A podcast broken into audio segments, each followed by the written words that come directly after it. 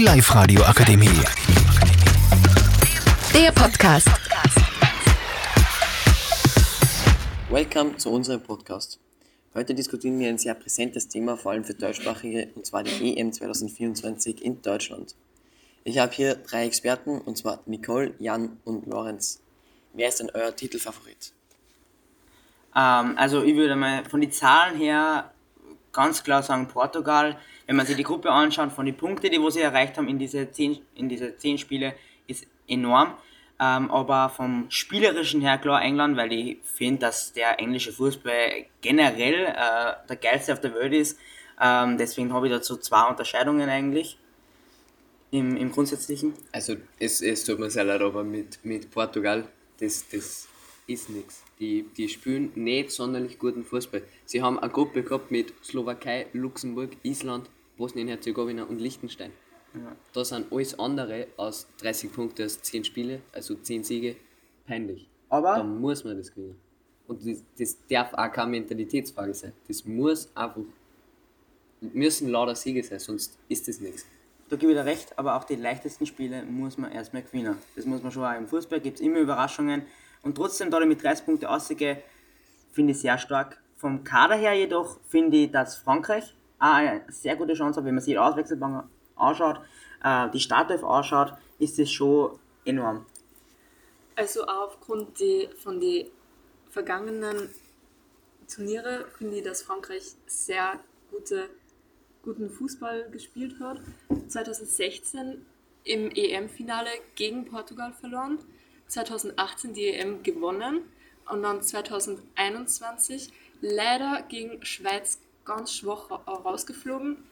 Aber letztes Jahr 2022 im Finale gegen Argentinien ganz knapp verloren. Aber muss schon sagen, dass Frankreich einer meiner Titelfavoriten ist. Okay, ich sehe jetzt sehr viele verschiedene Meinungen, aber ich glaube, bei einer Sache sind wir uns einig, und zwar, dass Deutschland nichts reißen wird. Liegt es am Trainerwechsel oder an der Mentalität für die Spieler? Wie siehst du das, Lorenz? Also ich bin, an der, ich bin der Meinung, dass die Mentalität fehlt. Das, das ist peinlich, wie die auftreten, auch jetzt im kürzlichen Testspiel gegen Österreich. Das war peinlich.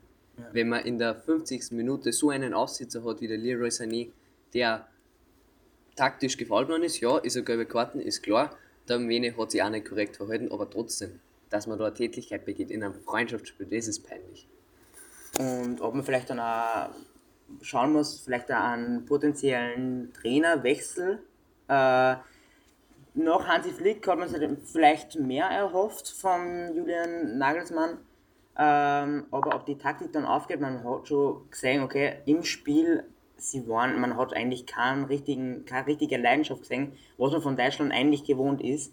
Ähm, ja, und vielleicht auch den Frust bei dem Fall, eben, was du jetzt gerade erwähnt hast, äh, der war da klar zu sehen beim Freundschaftsspiel in nur trauriger und das darf so einfach nicht passieren.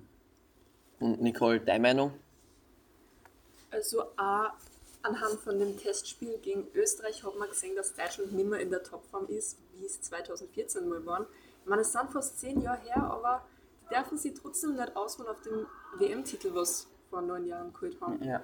auch an, anhand dem 3, ge- 3 zu 2 gegen die Türkei, was sie zu Hause verloren haben, was viele sagen, dass ein Auswärtsspiel zu Hause war.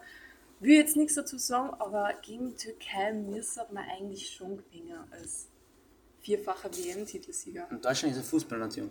Deutschland ist eine Fußballnation. Absolut. Und da ist es nur mal Genau. äh, eine Spur peinlicher. Ja. Und deswegen, ich habe noch gar nichts zu meinem Favoriten gesagt. Das haben wir vorher nämlich übersprungen. Stimmt, ja. Und ich sag Spanien. Spanien. Ist, ist vorne mit dabei. Die haben Norwegen mit Ödegaard und Haaland ausgehauen. Mhm. Sie sind zwar jetzt leider vom Verletzungspech verfolgt, mit Kreuzbandriss vom Gavi. Das tut weh. Aber hoffentlich wird er bis zur Euro wieder fit. Kann man sich nicht sicher sein, aber das hoffe ich sehr. Bleiben wir gespannt und freuen wir uns auf die WM. Ciao und einen schönen Tag noch. Die Live-Radio Akademie. Der Podcast. Powered by Frag die AK. Rat und Hilfe für alle unter 25.